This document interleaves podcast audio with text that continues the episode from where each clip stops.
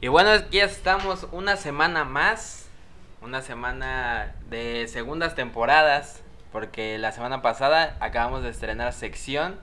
Y en el podcast de entrevistas no tuvimos a Kevin, no tuvimos la presencia de Kevin. Pero el día de hoy sí está aquí con nosotros. Lo siento amigos, tuve que ir a ver Once Upon a Time un día después de su estreno porque como buen idiota no fui al estreno. Eh, y sí, como lo dijo Daniel, estamos estrenando segunda temporada, sección nueva y pues... Pues aquí estamos, ¿no? Reunidos nuevamente en la sección de las entrevistas y con La esta... miniserie de las movilidades. Así es, con esta miniserie de los chicos de movilidad. Esta ocasión recibimos aquí en nuestro pequeño y improvisado estudio a Yasmín Solís. ¿Cómo te encuentras el día de hoy? Hola, ¿cómo están? Muy bien. Me da gusto que me hayan invitado para contarles muchas cosillas que hay detrás de todo este mundo de la movilidad. Y bueno, creo que la pregunta, la pregunta inicial y obligada es ¿cómo decides iniciar tu movilidad? Porque cabe aclarar que tuvo una movilidad a Colombia el semestre pasado, estuvo viviendo seis meses en Colombia, pero pues nos interesa saber por qué Colombia y cómo inicia esta motivación para asistir a este país. Ah, yo tuve la espinita de hacer la movilidad porque escuchaba compañeros de otras carreras que era muy padre y que lo hiciera. Pero yo sentía que me faltaba como muchas cosas para poder, eh, ¿cómo se dice? Ah, acreditar para la movilidad. Entonces un día fui a una junta porque acompañé a mi compañero Carlos Francisco y el profesor Carrillo empezó a decir como, ¿a dónde quieres ir? Y lo primero que se me ocurrió fue Colombia, pero yo no iba por mí, yo solamente iba a acompañar a mi amigo. Y resulta que yo tenía como todos los puntos para poder hacer la movilidad. Y yo dije, va, pues la hago. Y así fue como comenzó todo. Realmente yo quería ir a Argentina, pero Argentina es más costoso que Colombia. Entonces, debido a mi pobreza, no pude ir a Argentina. Y bueno, ya teniendo como este lado de económico para asistir a Colombia, ¿cuáles fueron los puntos que necesitaste para asistir? O sea, principalmente porque tuvimos aquí a, a Gualberto y nos mencionaba que él fue a Colombia por el lado de lo audiovisual. ¿Tú te dirigiste a lo mismo o vas más hacia periodismo, organizacional? No, lo mío también es nuevas tecnologías. Entonces, yo decidí estudiar en la Universidad Santo Tomás porque vi como las materias que más me llamaron la atención. Escogí multimedia, producción y comunicación multimedia, producción audiovisual y producción em, sonora. Y periodismo investigativo, pues porque yo pensaba que como ellos tienen más problemáticas en, en cuanto a la guerrilla y todas esas cosas, pues pensaba que era como diferente, entonces quería como experimentar cómo era. Y regresándonos tantito antes de que, de que partieras para Colombia, una de las cuestiones más grandes y que nos han comentado varios compañeros que hemos tenido pues la oportunidad de platicar con ellos es la, la cuestión de las becas. ¿Cómo, ¿Cómo ves tú este rollo de las becas? O sea, porque pues principalmente sabemos que necesitamos pues solvencia económica, ¿no? Para poder ir a, otro país, el dinero es diferente, a veces es más, a veces es menos. Pero, este, ¿cómo surgió esto de las becas? O sea, ¿sí, sí aprobaste o tuviste que buscar otros lados? Lo de la beca es como una pequeña trampa, eso creo. Porque sí aprobé la beca. Cuando tú te postulas para hacer la movilidad, automáticamente te postulan para la beca a la Universidad Veracruzana. Eh, yo sí quedé en la, en la primera selección. Eh, de, de ahí creo que fui la única, los demás quedaron en recorrimiento. Pero pues el dinero obviamente no me iba a alcanzar. Entonces lo que yo hice también fue pedir en mi municipio, soy de Córdoba, y ahí pedí, pero no me la dieron, que porque ya se había acabado los recursos, que porque no era fecha de peticiones, y pues no, no me dieron nada. Lo único con lo que fui fue con la beca que me dio la universidad. Y bueno, quizás sea una intromisión, ¿no? A estos como datos que, que posiblemente sean resguardados, pero más o menos cuánto es lo que equivale a una beca para irte a Colombia. Más bajo, ¿cuánto te dieron? Me dieron 43 mil pesos. Es que Sí, tal no sé, vez. no está güey. bien para que, para que sepan, o sea, si alguien quiere hacer una movilidad a Colombia, este, nos dieron 43 mil pesos. De hecho, a mí me dieron como dividido porque yo resulté también becada en la Universidad Santo Tomás. Pero pues la V no me va a dar dos becas. Me dijo, o la Santo Tomás o la V. A mí me convenía más la Santo Tomás porque ellos me dan el dinero ya en pesos colombianos. Y el dinero que me daba la facultad, pues esos son mexicanos. Entonces, a la hora de cambiar el dinero en Colombia, pues me quitan. Entonces, pues salía perdiendo. Pero resulta que sí, me dieron la de la V. No me dejaron elegir, ellos quisieron darme la de la V. Y pues ya, pero sí pierdes mucho dinero al cambiar. Y bueno, creo que más adelantito entraremos a, este tema que sí me llamó mucho la atención que comentaste que quizás la beca es una trampa. Pero yéndonos a cosas más tranquilas, ya estás en Colombia, llegas a Colombia y ¿qué es lo primero que se te antoja hacer cuando llegas a Colombia? O sea, es un país completamente diferente a México, a dónde quieres ir o qué quieres hacer o de plano llegas, te encierras en tu cuarto y ya no sales. No, realmente es que cuando llegamos yo tenía como eh, el objetivo de conocer a personas de otros lugares. O sea, realmente yo no iba a conocer a colombianos, yo quería conocer a personas de otros lugares, de otros países. Pero cuando llegamos, cada persona que nos encontrábamos de Colombia nos decía, no salgan de noche, cuidado con sus teléfonos. Si se suben al Transmilenio, que es un, un tren, pues no, es un autobús unido, como los que hay en Ciudad de. México. Ajá. Entonces nos dijeron como si se suben ahí, por favor, la mochila adelante, cierren bien, póngale un candadito o algo. Pero todo el mundo nos metía miedo de que te van a asaltar, es que acá te, te bolsean, te quitan tus cosas. Y si me tocó ver, pues conocí a una chica mexicana que ella es de la Ciudad de México. Y a ella le quitaron sus cosas, pero es que no solamente le quitaron las cosas, sino que la agredieron, la golpearon, le jalaron el cabello y le quitaron su cámara, su computadora, su teléfono. Entonces, creo que sí es como algo fuerte.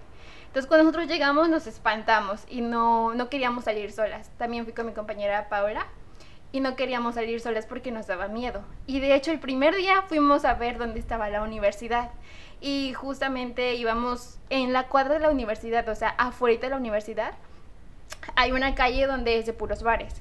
Entonces un chico nos, nos empezó a llamar, nos vio, se cruzó la calle y nos empezó a gritar, oigan, vénganse, vengan para acá con nosotros, te invito a un trago, cosas como esas. Y yo y Paola nada más como que camina rápido, camina rápido.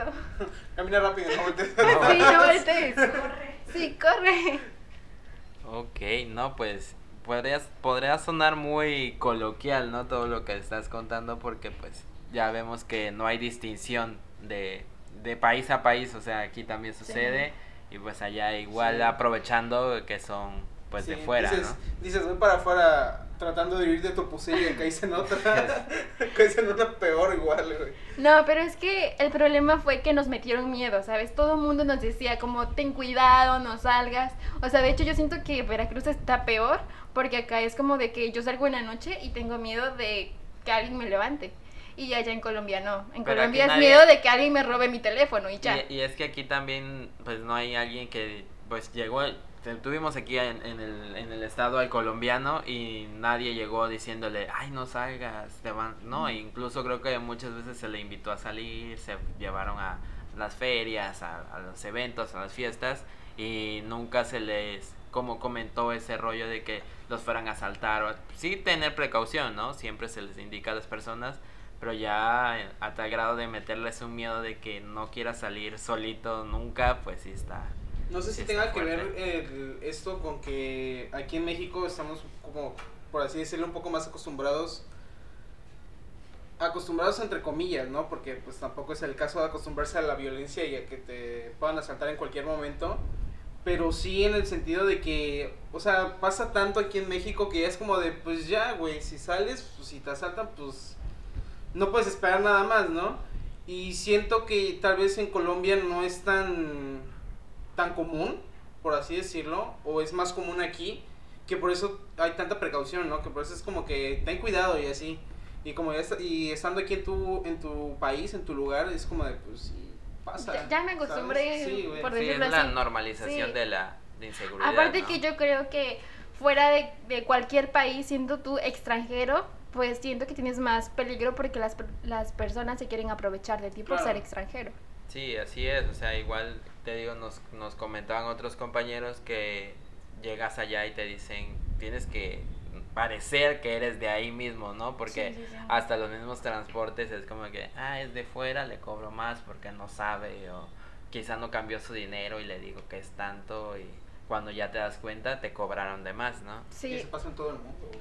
sí, de hecho, cuando se nos acercaba gente de, oye, me das la hora o, o así, era como que, este, aléjate de mí, ¿no? No, pero sí había personas que se acercaban o dan muchos volantes y decían que no agarráramos nada y que no habláramos. Entonces, a veces yo sentía feo porque yo decía, ay, qué grosera por, por no hablarle. Pero sí, realmente como que te metían ese miedo, ¿no? Entonces no hablábamos, era como, ah, ajá, bye. Solo me volteaba y listo.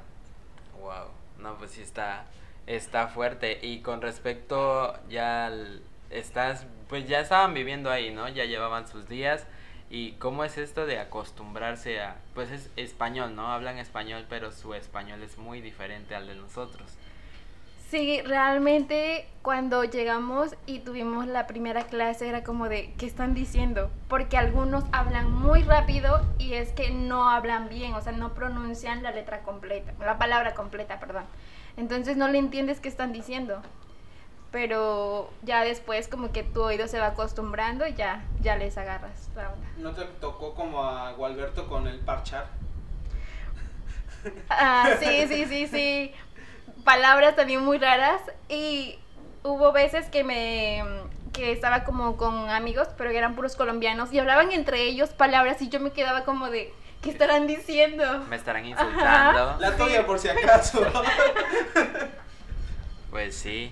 Eh, ya en- entrando a, a los temas educativos, ¿cuál fue la materia que más te hizo como llamar la atención o decir, wow, esto no lo dan en mi universidad o no lo enseñan de esta forma o de plano sí es todo completamente diferente?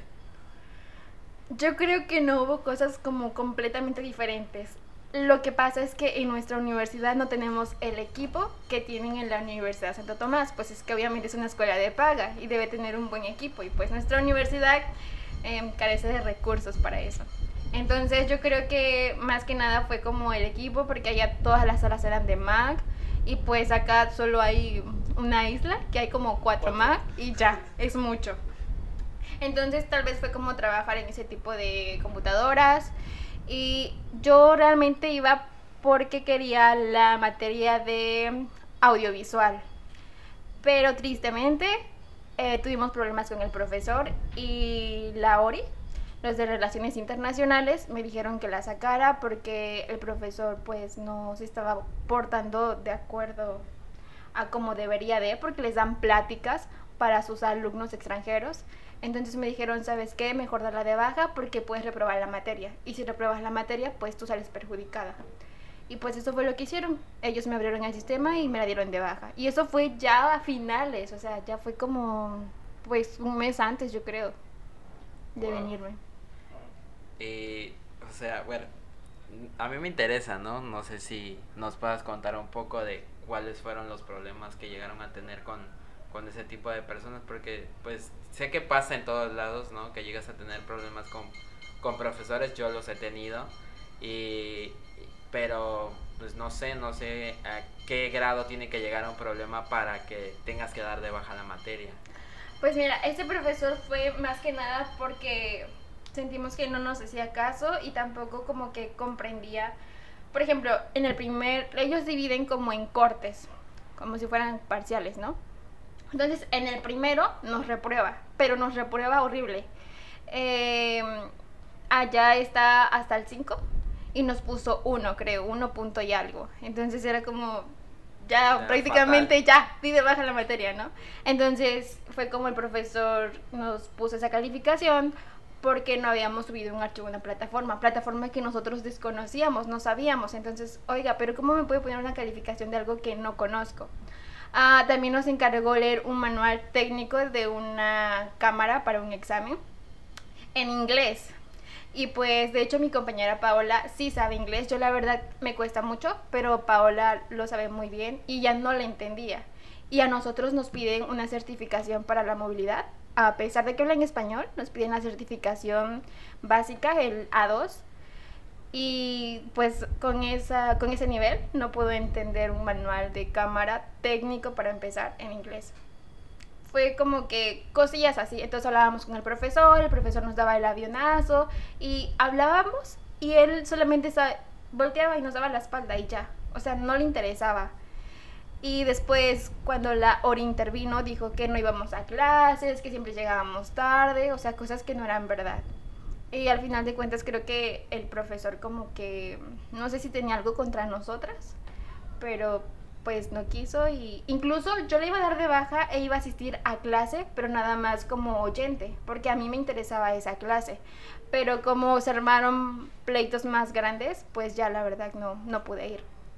Pero yo tuve otra profesora que fue de periodismo investigativo. Con ella sí tuve como más problema, pero a ella nunca la reporté porque me daba miedo reportarla.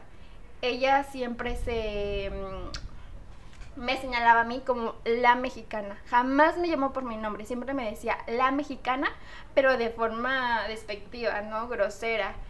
Em, siempre hacía comentarios incluso de, de México, no sé si para meterme en clase o no sé pero hacía comentarios que incluso estaban mal. Y yo quería como decirle, pero sentía que si le decía iba a ser como que la estoy contradiciendo, cosas como esas. Y la razón por la que nunca la reporté fue porque la persona con la que se reporta me di cuenta que era como su amiga del alma. Entonces yo dije, no, o sea, esto va a acabar mal. Así que no la reporté, la tomé. Y pues ya, o sea, salí mal en esa materia, pero al menos no la reprobé que también he escuchado por ahí rumores, rumores en la facultad que es que Yasmín reprobó, es que Yasmín esto. Pero no, amigos, lo siento, no reprobé ninguna materia. sí, no.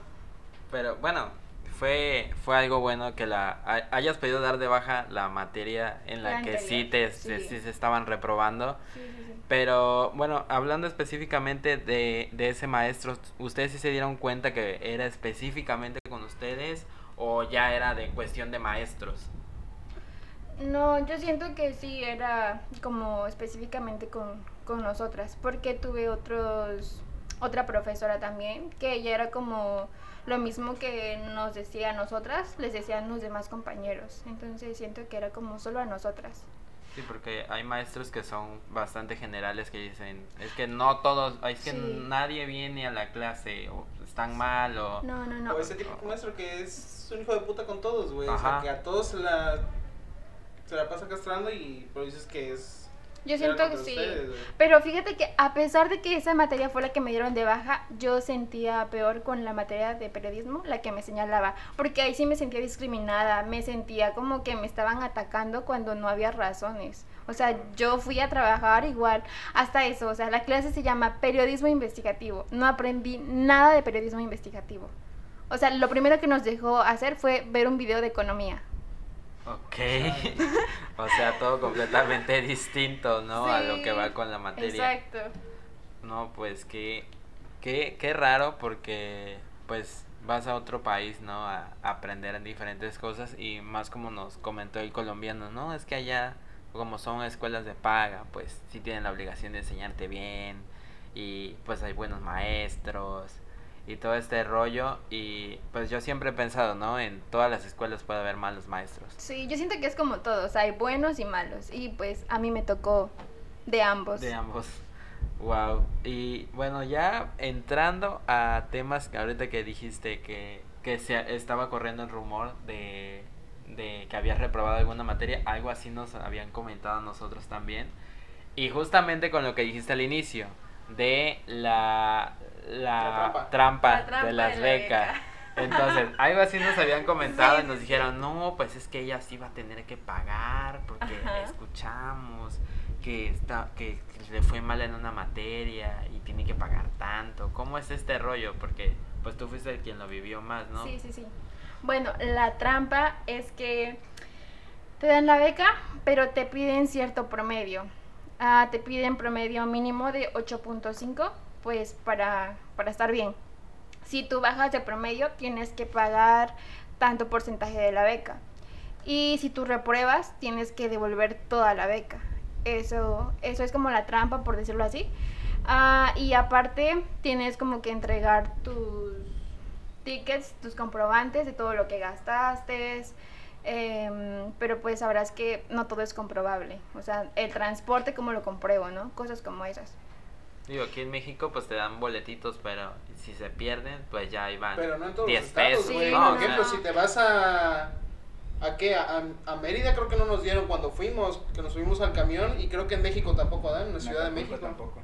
No, es que allá en el Transmilenio que es el transporte, ocupan una tarjeta. Esa tarjeta la pasas a un escáner y ya, con eso te subes. O sea, la tarjeta la tienes que recargar en una estación ya me da tanto de crédito y ya pagas, te dan el crédito, te rellenan tu tarjeta y ya te Pero subes. pues igual tienes que sacar es- hasta Pero- los tickets les tienes que sacar copia porque sabemos que todos los papeles que son de estos tickets se, des- borran, ¿no? térmicos. Sí, sí, sí, se son térmicos, igual te los dicen, sácale una copia porque si no le sacas se borra, o Se sea, a los dos sí, sí. meses ya ese ticket ya, Ya y si no se te olvidó por alguna razón se eliminó, se borró, Sí. no se no le pediste, pues ya es dinero perdido, ¿no?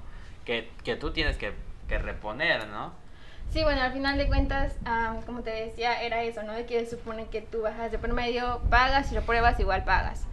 Ahora, yo, a mí me comentaron como de, oye, es que andan diciendo que tú reprobaste una materia y que no sé qué. Y yo, bueno, pues lo siento mucho, pero no reprobé ninguna materia. Pues mi impulso para no reprobar era porque no quería pagar toda la beca. ¿Te imaginas pagar 43 mil pesos? O sea, no, ¿de dónde? Claro. Entonces fue como de, no, o sea, yo no puedo reprobar y no reprobé, pero sí bajé de promedio. Entonces no bajé mucho, fue a unas décimas, pero no es tanto. Entonces yo he hablado con otros chicos que ya se fueron anteriormente y me dijeron, no, pues la verdad es que no te cobran.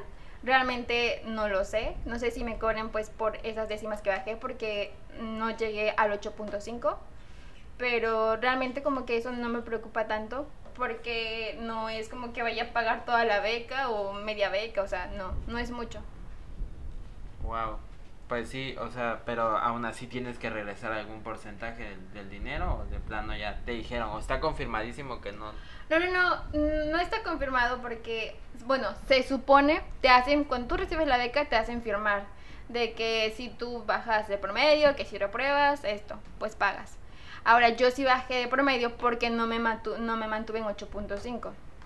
Sí lo bajé, pero solo fueron un par de décimas. Entonces, no, no sé no- realmente no si me lo van a cobrar. Que, que pagarlo, ¿no? Muchos me han ya he preguntado a personas que realmente les ha ido muy mal, pero me han dicho que no, que nadie ha pagado o los que, Que a nadie les han, les sí, cobrado. a nadie les ha cobrado. Entonces es como de bueno, no creo que tampoco me cobren a mí por por eso. al final te lo cobran con todo y título, ¿no? Sí, de- ¿no? A ver, este, aquí tenemos tu arancel de que bajaste Sí, de, de, de de- de promedio. y Te lo cobran como si fuera promejoras, güey. sí. No, y lo peor, lo peor es que fue con esa profesora, o sea, fue por culpa por de esa profesora, sí. La profesora que me señalaba, la mexicana. Y de hecho me di cuenta que, que realmente era contra mí, porque una vez cubrimos un evento y a mí me tocaba cubrirlo el primer día. Y dijo, a ver, la mexicana. Pero había otra profesora y dijo, ay no, discúlpame que te diga la mexicana, es que la verdad se me va tu nombre, perdóname Areli. Y yo, ¿what? Ok, hasta se acordó de tu nombre en Sí. ese Y momento. del segundo, que casi no lo usas. Sí, de hecho. Wow. No, pues sí, la verdad sí es. Quizá decirlo una trampa podría sonar muy, muy Brusco, pesado, muy muy brusco, brusco. sí. Pero, pues sí, o sea, prácticamente te dicen si Ah, no pasas sí, sí, o si bajas, Yo o sea, como que te meten presión, ¿no? que esto se implementó pues no tiene mucho porque los que se han ido anteriormente han reprobado. Entonces, si tú repruebas, sí, sí, sí, o sea, solamente se van a conocer. Entonces, si tú repruebas, dejas mal a la V. Entonces, por ello por eso es que pusieron que firmes, porque si repruebas, pagas. Pero es por eso, porque muchos se van, reprueban, solo van a viajar de fiesta y pues dejan en mal a la facultad. Es así como de, güey, solo tenías una tarea, güey. Vas a Estudiar. Vas a estudiar, güey. Y repro- Digo, en tu, en tu caso fue por, por una maestra. Sí. pues, Pesada. sí, güey. Pero en los otros es como de, güey, vas a estudiar, güey. ¿Por qué? Y es que también, o sea, si uno sabe que, tú dices que si vas para esa área, ¿no? Pero si uno sabe que, que no es su área y nada más quiere ir porque el país es bonito, no sé, porque, bueno, tenemos maestros, tenemos maestros que nos dicen, no, mira, si vas a irte de movilidad, Argentina, periodismo. Este, y nos, nos recaigan mucho de España, este, medios audiovisuales. Entonces uno se queda pensando, ok, ¿y para dónde me iría, no? Pero es que me gusta más irme, me gusta más, me gustaría más conocer España, pero si de plano no sé nada de, medios audiovisuales, ¿por qué me iría a España? Claro. Solo, solo a conocer, pues voy a reprobar todas las materias. Es como la madre a ti mismo, güey. Sí, sí, sí. Aunque realmente yo quería ir a la UNAM, no quería hacer movilidad a Colombia. Pero conocí a otros chicos que se fueron a la UNAM y me dijeron, es que a mí me dieron clases en inglés. Y yo de verdad que le tengo pavor al inglés porque no puedo, o sea, me cuesta muchísimo. Y tener una clase en inglés siento que sería fatal para mí. O sea, por eso yo no me fui a la UNAM. Y pues ya, Colombia. Bueno, a mí también me cuesta bastante el inglés. No lo habla. No, no lo hablo porque, o sea, sí, sí llegaría a comprenderlo algunas, varias cosas, pero siento que es más por pena o más por desidia el aprenderlo que porque diga, ay, no, es que jamás me va a entrar en la cabeza. Y, y no sé, o sea, es más, más porque me da, me da vergüenza, ¿no? Equivocarme. nada también. Me da vergüenza equivocarme, o sea, digo, y si lo digo así, ay, no, mejor no lo digo y ya me quedo con. ¿Tienes a Marín que inglés Marín? Me quedo con el no lo sé y no lo voy a hablar, ¿no? sí, sí, te entiendo. Y bueno, ya pasas tus materias y la fiesta, ¿dónde queda? Uy, no. Cada fin de semana, o sea, Colombia es rumba, siempre. Siempre, o sea, cada fin de semana, e incluso te digo que al lado de la universidad hay una calle donde es de puros bares. Y saliendo de clases, ellos se van a los bares. O sea, a las seis, ellos ya están en bares. Porque amigos son como que, oye, vamos saliendo de clase. Y era como de, ah. ¿Y la tarea? ¿Para cuándo? Ah, me impresionó que también estuve en un semillero que es como un grupo de investigación. Y pues yo creí que ellos era como, oh, sí, te invitamos pues a un café o algo más, no sé, tranquilo. Y es como, oye, hay que ir de rumba, vamos a tal lugar. Y es como que, wow. Órale. Y este, bueno, hablábamos tantito ahorita de, de viajar y conocer, ¿no? El país. A ti te tocó poder, digo, con el dinero que te dieron, no sé si te alcanzaba para poder realizar algún viaje, a algún lado, ahí dentro del país, o de plano fue por escuela, fiestas ocasionales. no, la verdad es que ah, te digo que yo quería conocer como personas de otros lugares, ¿no? Entonces, la verdad es que sí salía mucho porque pues quería como convivir con esas personas. Entonces, sí salía mucho, pues me invitaban como que, oye, vamos tal fin de semana a tal lugar y pues iba. Y en cuestión de viajes, sí, conocí Cartagena, ah, me encantó, creo que es el lugar que más me encantó. Eh, Santa Marta, a un lugar que se llama El Tayrona, es un parque como de playas donde caminas como horas para poder llegar de una playa a otra. Eh, ahí fue todo un show porque llegamos a un hostal horrible que no era nuestro hostal, era totalmente diferente, estaba horrible, este, todo estaba incluso súper sucio. Ah, también en el campamento que nos quedamos en el parque de Tayrona, casi nos asaltan. Este, sí nos espantamos porque llevábamos nuestros documentos, pasaporte, este, todo nuestro dinero, solo llevábamos una mochila y era todo. Entonces nosotros teníamos un vuelo para regresar de Santa Marta a Bogotá. Entonces sin mi pasaporte no podía hacer nada. Entonces sí teníamos como mucho miedo de que nos fueran a quitar nuestros documentos. Ah, también conocí el eje cafetero. También me encantó mucho al Parque del Café. Pues fuimos como a diferentes pueblitos. Ah, también fui a Santander. Santander creo que lo que más me gustó fue por las actividades que hicimos, porque se llama, bueno, el viaje tiene como nombre Santander Extremo, que era el parapente, este, aventarte al vacío en un columpio, en un cañón que se llama el Chicamocha eso que fue como lo más brutal, creo que, que rompía todos mis miedos. Y aparte que a mí se me hizo súper barato, porque aquí eh, tan solo em, aventarte en parapente es más o menos como dos mil pesos. Y a mí todo el viaje me salió como en 2.500, 3.000 pesos el viaje. Entonces fue como hice varias cosas, pues por todo el viaje. Entonces, no sé, creo que fue el que más me encantó en cuestión de actividades. En cuestión de conocer lugares, no mucho, fue el que menos me gustó porque el clima estaba lloviendo. Ah, pero hay uno que le ganó a todos se llama el desierto de la Tatacoa. Yo fui a ese lugar porque quería ver las estrellas. Se supone que ahí las estrellas se ven magníficas. Entonces, pues ya pagamos, iba a haber un especialista que nos iba a enseñar y mostrar cómo se llaman y llovió. Fue muy triste, o sea, porque sí, muy bonito lo que caminamos, como que caminamos parte del desierto, que por cierto no es un desierto tal cual. Es como los lugares que se llaman, no sé, agua dulce y no, tiene agua dulce. Exacto, así. Entonces sí, muy bonito, pero yo iba a ver las estrellas y no, o sea, llovió. Sí, fue horrible para mí porque fue lo único. A lo que ibas y no se puede hacer. No se puede. Y de ahí otro de mis planes era ir a Ecuador o a Perú pero lamentablemente la universidad no me dejó salir del país. De antes, ajá, es que yo yo regresaba a México el día 13 y en la escuela todavía me pedían estar el 8. Pero yo iba a ir a Perú en autobús, que son cuatro días, dos de ida y dos de vuelta. Entonces, pues no me daba tiempo. cuatro días. No, pues nada más vas a estar en el autobús, ¿no? Exacto. Entonces no, no pude ir por eso a Perú, pues la escuela no me dejó. Y fue triste. ¿Y qué tal te pareció el café en Colombia? Digo, eh, aquí Veracruz también es una zona muy, muy cafetera. Digo, de, de todo el país, lo que es Veracruz y Chiapas. Sí. Pues de hecho yo vengo de una familia cafetera, pues porque mis papás pertenecen a un lugar donde proviene el café, que se llama incluso Ishuatlán del Café. Entonces, eh, el café ahí es muy bueno. Incluso mi abuelo se encarga o trabaja en producir café. Eh, sí me gustó, pero no es lo que esperaba, sinceramente. Es, verdad que es, más fuerte, ¿no?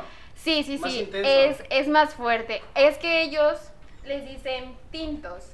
Tintos es como el extracto. Ajá, como el extracto, porque es un café súper pequeño, pero súper cargado. Como el expreso, ¿no? Ajá, como el expreso, sí.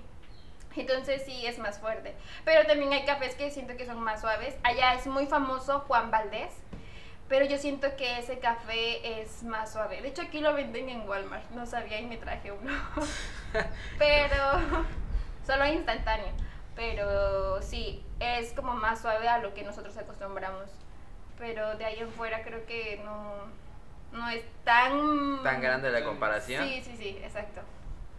Bueno, pues pues qué interesante saber que pues no solamente uno va a, a, estudiar, ¿no? Sino que también puedes aprovechar, conocer, claro, sin descuidar el estudio, prácticamente por eso, ¿no? Por el, la trampilla de, la, de las becas.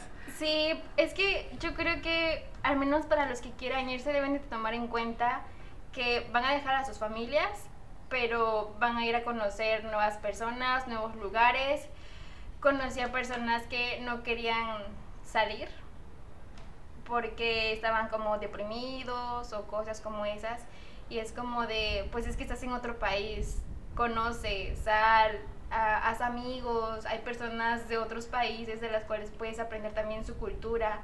Eh, la verdad es que conocí a gente de otros lugares que para mí fue increíble conocerlos. Mm, tenemos aún esa amistad y eso es bueno porque es como de, oye, ven a mi país, yo te doy hospedaje, no te preocupes por la comida y pues aparte la amistad que, que haces con ellos. Entonces siento que si realmente alguien se quiere ir de movilidad, pues debe de pensar en que si sufres con tu familia porque la extrañas, la quieres, quieres verla, pero también hay momentos que son súper padres que al menos yo no cambiaría por nada. Sí me tocó a mí también vivir como cosas fuertes de que yo me quería regresar a México porque en mi familia estaban pasando situaciones fuertes. Una de ellas es que cuando yo me vine, yo no me pude despedir de toda mi familia. Bueno, solo fue como súper rápido. Yo solamente tengo un abuelo y de él no me pude despedir. Y cuando él supo que yo iba a ir a Colombia, me dijo, cuando tú regreses, yo ya no voy a estar. Y no me pude despedir de él. Entonces yo llego a Colombia y como, ¿qué será? Como al mes, tal vez, de que llego, me, me marcan, ¿no? Yo hacía videollamadas con mi familia y me decían como de, pues es que está muy mal, eh, mi abuelo estaba muy mal y él ya se está despidiendo de, de, todas, o sea, de las personas que eran sus clientes, porque como les digo, él trabaja el café. Entonces para mí era como de, wow, o sea, no me pude despedir de él y era cierto lo que él me estaba diciendo, cuando tú regreses yo ya no voy a estar. Y realmente era como que todas las noches tenía eso en mi cabeza, cuando tú regreses yo ya no voy a estar. Y pues yo sabía, ¿no? Que mi abuelo se estaba despidiendo de, de todos. O sea, mi mamá me decía como de, pues, yo no sé qué se siente que ya te vayas a morir, pero él está como muy seguro de que él ya, ya no va a aguantar más. Entonces sí es como de, no, yo me quiero regresar, ¿no? Yo quiero estar ahí. Y pues gracias a Dios no pasó nada, se recuperó mi abuelo y regresé y pues aún, Pues aún sigue ahí en mi casa, entonces pues eso es. Casi mueren, aquí negro, casi mueren de, de Es que realmente estar lejos de tu familia y que te digan eso para mí sí fue muy... Ah, no sé cómo una noticia muy impactante, claro, Sí, ¿no? sí, sí, muy impactante. Y yo soy de esas personas que no me gusta demostrar cuando estoy triste o así. Y yo vivía pues con Alberto, con Alberto, con Paola. Compartía cuarto con Paola. Entonces ellos no se dieron cuenta. Se los dije ya hasta después. Y fue como de, es que para mí, o sea, yo también pasé cosas fuertes. Entonces, Pero yo ¿qué- siento ¿qué que... pasa en ese momento en el que tienes la duda, la incertidumbre de que posiblemente sí regreses, regreses para acá y pues todo haya cambiado, ¿no? Haya partido tu abuelo y de repente, no sé, o sea, hayas tomado, ¿crees que hubieras tomado la mejor decisión de estar allá y aunque hubiera fallecido tu abuelo? ¿O tú crees que si hubiera pasado eso, lo peor, ¿no? Y no regresas, ¿cómo hubieran pasado las cosas? ¿Cómo hubieran sucedido? Yo creo que si hubiera pasado eso me hubiera arrepentido, ¿no? Pero creo que más el hecho de que no me puede despedir de él. Porque, pues sí, bueno, mi abuelo vive al lado de la casa de mis papás y pues yo estoy aquí en Veracruz, entonces Casi solo no lo, lo ves, ajá, ¿no? casi igual no lo veo, pero es que él es el único abuelo que tengo, o sea, no tengo ni abuelas ni abuelos, él es el único. Entonces sí es como de, tal vez como que me arrepentiría por no haberme despedido de él, porque no, no pude hacerlo.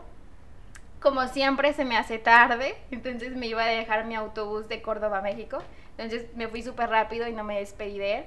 Entonces creo que me iba como a arrepentir más por eso. No tanto de viajar, porque yo sé que de por sí no, no lo veo mucho. Y también otra mm, parte que fue cuando, mm, ya casi cuando iba a regresar a México, ah, me dicen que iban a operar también a mi hermano, le iban a hacer una cirugía ah, en los ojos. Entonces mi papá trabaja, mi mamá trabaja, tengo dos hermanos, pero uno estaba estudiando en México y al que iban a operar pues estaba ahí en Córdoba. Entonces era, ¿y quién va a ver por él? Porque a mi abuelo también le tocó operación de ojos y yo lo cuidé. Entonces era como, ¿y quién va a ver por mi hermano? Entonces yo también, o sea, yo estaba esperando que fuera el día 8 para regresar a mi casa. Lo malo es que yo ya había comprado mi vuelo el día 15. Entonces hacer el cambio de, de vuelo es como comprar un vuelo nuevo. Es muy costoso. Entonces también es como de qué hago, yo quiero estar con mi familia, yo quiero pues pues cuidarlo en cierta forma, ¿no? Como que estás muy pendiente o muy preocupada por todo lo que está pasando y que tú no puedes hacer nada, tú estás con las manos cruzadas. Y sí, es como una imponencia que tienes, ¿no? Porque no, no puedes hacer nada. Pero pues, ya. Qué- Eso qué- fue. Qué impactante, bueno, este, para las personas que somos de fuera y estudiamos en otro lugar, creo que nos hemos ido acostumbrando a tener todos estos como saltos de emociones al saber que no podemos estar siempre con nuestra familia, ¿no? Y más tú que estando en otro, estando en otro país, tomar la decisión de, ¿sabes qué? Me regreso y ya, porque pues es una responsabilidad todo el dinero que te hubieras tenido que regresar, ¿no? Sí, sí, sí. Más aparte, pues yo no podía como darme el lujo de gastar más dinero cuando la operación que le iban a hacer a mi hermano también era costosa. Gracias a Dios, pues en ese tiempo no le hicieron la operación, incluso pude regresar aquí a México. En cuanto regresé, a los tres días le hicieron la cirugía, mm, hubo complicaciones, después le hicieron una cirugía de emergencia y todas mis vacaciones fueron cuidarlo, estar al pendiente de él y también el hecho de que no sé, o sea, es un cambio radical, porque estás como en otro país, en otra cultura, con otra gente que es grandiosa, y luego regreso a México, donde ya no están esa gente, ya no están esos amigos, donde ahora tengo que preocuparme por, por mi familia, ¿no? Entonces siento que sí es como un cambio radical. Y he escuchado de otros chicos que se han ido de movilidad que se deprimen cuando regresan a su país.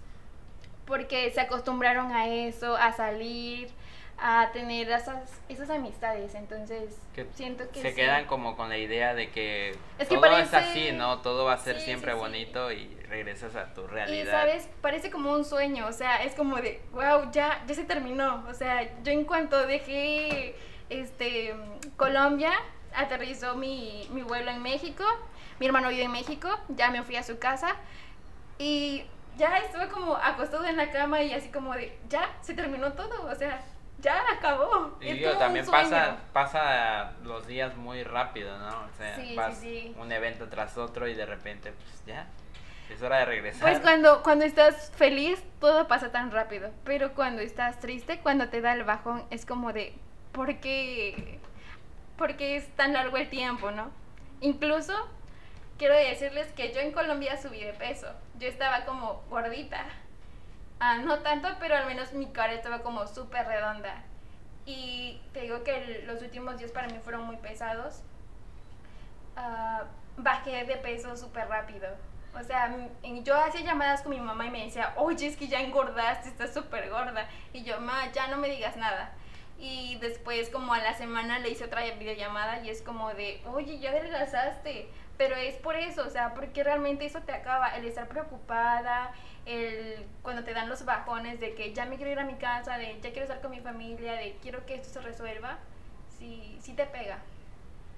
Y bueno, mencionas que pudiste sobrellevar, ¿no? Toda esta, toda esta carga de energía como pesada, ¿no? Porque pues sí es, son subidas de emociones, bajas, subes y más con la escuela, ¿no? Pues estás al pendiente de que no vayas a reprobar. Ya si estás allá, tienes que pasar todas las materias, tomaste la decisión de quedarte y ahora, ¿qué traes para acá? Porque sabemos que muchas veces, este, pues para los que hacen movilidad, pues tienen que traer algún proyecto. ¿Cuál es el proyecto que tú traes hacia nuestra universidad? El proyecto que yo traigo es una vinculación. Ah, yo estoy aquí en la facultad en un cuerpo académico que se llama ENINA, que es del doctor Genaro. Es un grupo de investigación. Entonces mi plan era hacer una vinculación formal, o sea, escrita y firmada por la Universidad Santo Tomás, de el semillero con el que estuve trabajando allá. Se llama Neolenguas y ellos lo que están haciendo es cómo, cómo están construyendo ah, la paz en relación a la convivencia entre vecinos y familias. Porque no sé si han escuchado que Colombia pues ha tenido un pasado muy duro. Entonces eso ha dejado muchos conflictos. Em, entonces mi proyecto era eso, hacer una vinculación formal. La vinculación sí la logré hacer, pero firmada no, porque lamentablemente eh, pues llegan vacaciones. am, la administración está pendiente en otras cosas administrativas, entonces como que mi caso se queda ahí. Pero ya está como que el acuerdo, se hicieron como videollamadas con ambos eh, profesores de ambos cuerpos académicos y ya solo queda como que firmar por escrito. Pero ya está ya también nuestra compañera Irsi, que fue a quien dejé como de, en lugar de mío para que ella continúe con eso. Entonces, pues tal vez logremos hacer la firma, que es lo que se supone que se está tramitando aún. No, pues, Pero pues es un proceso muy largo, entonces no, una movilidad no basta. Sí, digo, son procesos administrativos que al final de cuentas no es como, Sí, como el no proyecto de. Gualberto que nos comentaba que pues es manejar más este como las relaciones públicas entre los de movilidad que vienen hacia acá y así, no es algo que tú puedas implementar solito, o sea, es Sí, algo sí, sí, no. que sí que sí lleva su proceso y pues esperemos que pues sí se lleve, sí se logre, ¿no? Sí se concrete pues esto porque pues sí es importante, ¿no? Tener una vinculación ya directa y poder decir, estar seguro de que una escuela te puede recibir. Sí, y aparte de eso es trabajar en conjunto, es que pensamos hacer un proyecto en el que ambos cuerpos académicos estén trabajando y que ellos puedan venir a México, tanto como los chicos de investigación de México puedan ir a Colombia. Entonces siento que eso abre como puertas para mis compañeros. Bueno, algo que tengas que agregar, Kevin. Pues nada, pues nada más extenderle una felicitación, una felicitación a todos los chavos que se van de movilidad. Porque sí es difícil, es difícil vivir lejos de tu familia. Digo, yo no lo he vivido así al 100%, o sea, viví un año, por así decirlo, solo. eh, y es difícil, pero te adaptas, te acostumbras a todo. Y pues nada, nada más. Digo, yo creo que hay que saber balancear todo esto y no regresar como queriendo seguir estando allá. O sea, fuiste, viviste, aprendiste y Ya. llegas y, y ya. O sea, enfócate en lo que estás, enfócate en tu proyecto de vida normal y hay que dejar de hacernos ideas vagas, ¿no? De decir, ala, pero es que mi universidad sigue sin tener buenas cámaras. O sea, sabes que no tiene buenas, buen producto, buen equipo, pero pues debes de echarle los, las mismas ganas que le echaste allá, ¿no? O sea, bajarte de esa nube en la que te posicionaste. Aunque de hecho, como que me cuesta ahora llevar el ritmo, ¿sabes? Porque acá llevo nueve materias y allá en Colombia solo llevé tres. Bueno, llevaba cuatro, me quitaron una, tres más el cuerpo, pero sí, como que solo tenía clases los martes, miércoles y jueves y ya. Entonces acá es como que tengo que estar todo el día, entro a las 7 de la mañana aquí y salgo a las 8. Entonces como que ya me está costando el ritmo de, de ahora. Bueno, pero pues como dice Kevin, a todo hay que acostumbrarse Sí, y regresar a, a lo que estábamos haciendo, porque pues desde que iniciamos en la Universidad Veracruzana sabemos que nuestra modalidad pues sí es estar al 100% en, en la facultad, no, no hay horas de descanso, ¿no? Claro. Pero pues nada, pues, quisiera agradecerte por habernos acompañado el día de hoy, por habernos platicado un poco de tus experiencias vividas en, en Colombia con esto de la movilidad, sacar la duda que, que se estaba propagando en la facultad de que habías reprobado alguna materia o que Amigos, tenías si, que si pagar. tienen otra pregunta, háganmela directamente a mí, yo se las aclaro. Este, pues ya sabemos que no tienes que pagar hasta ahorita. Hasta está ahorita. confirmado, no está confirmado al 100%, pero sabemos que no hay ningún pago que tengas que realizar No. próximamente y que pues todo se ha ido solucionando con el tiempo. ¿Algo que quieras agregar? Pues nada, muchas gracias por invitarme y pues que todos los compañeros que escuchan esto y van a hacer una movilidad, pues que realmente piensen lo que están por hacer. Pero yo realmente no, no me arrepiento de haberlo hecho. Es difícil, pero es una experiencia para toda tu vida. Digo, si la recomiendas, Sí, sí, sí, la totalmente la recomiendo, sí. O sea, si yo tuviera la oportunidad de volver a hacerlo, creo que lo haría. Ok, tus redes sociales para que te sigan. Ah, en Instagram como jazz.solís y Facebook como Yasmin Solís. Ok, pues les recordamos que nos sigan a nosotros. Recuerden que subimos podcast todos los lunes y ahora los miércoles. Y nos sigan en nuestras redes sociales, en Instagram como alias.cody, igual en Facebook como alias.cody y en Twitter como alias-cody. Y a mí especialmente en Instagram como A mí X Daniel. Vega X. Sí, Y a a Kevin mí, no lo sigan. Como pintores JK, nos vemos en el siguiente capítulo. Nos escuchamos, mejor dicho, en el siguiente capítulo. Adiós. No, no, no, no. Nos vemos porque les tenemos preparada una sorpresa. Ya lo veremos, ya lo veremos. No lo vas a ver. Bye.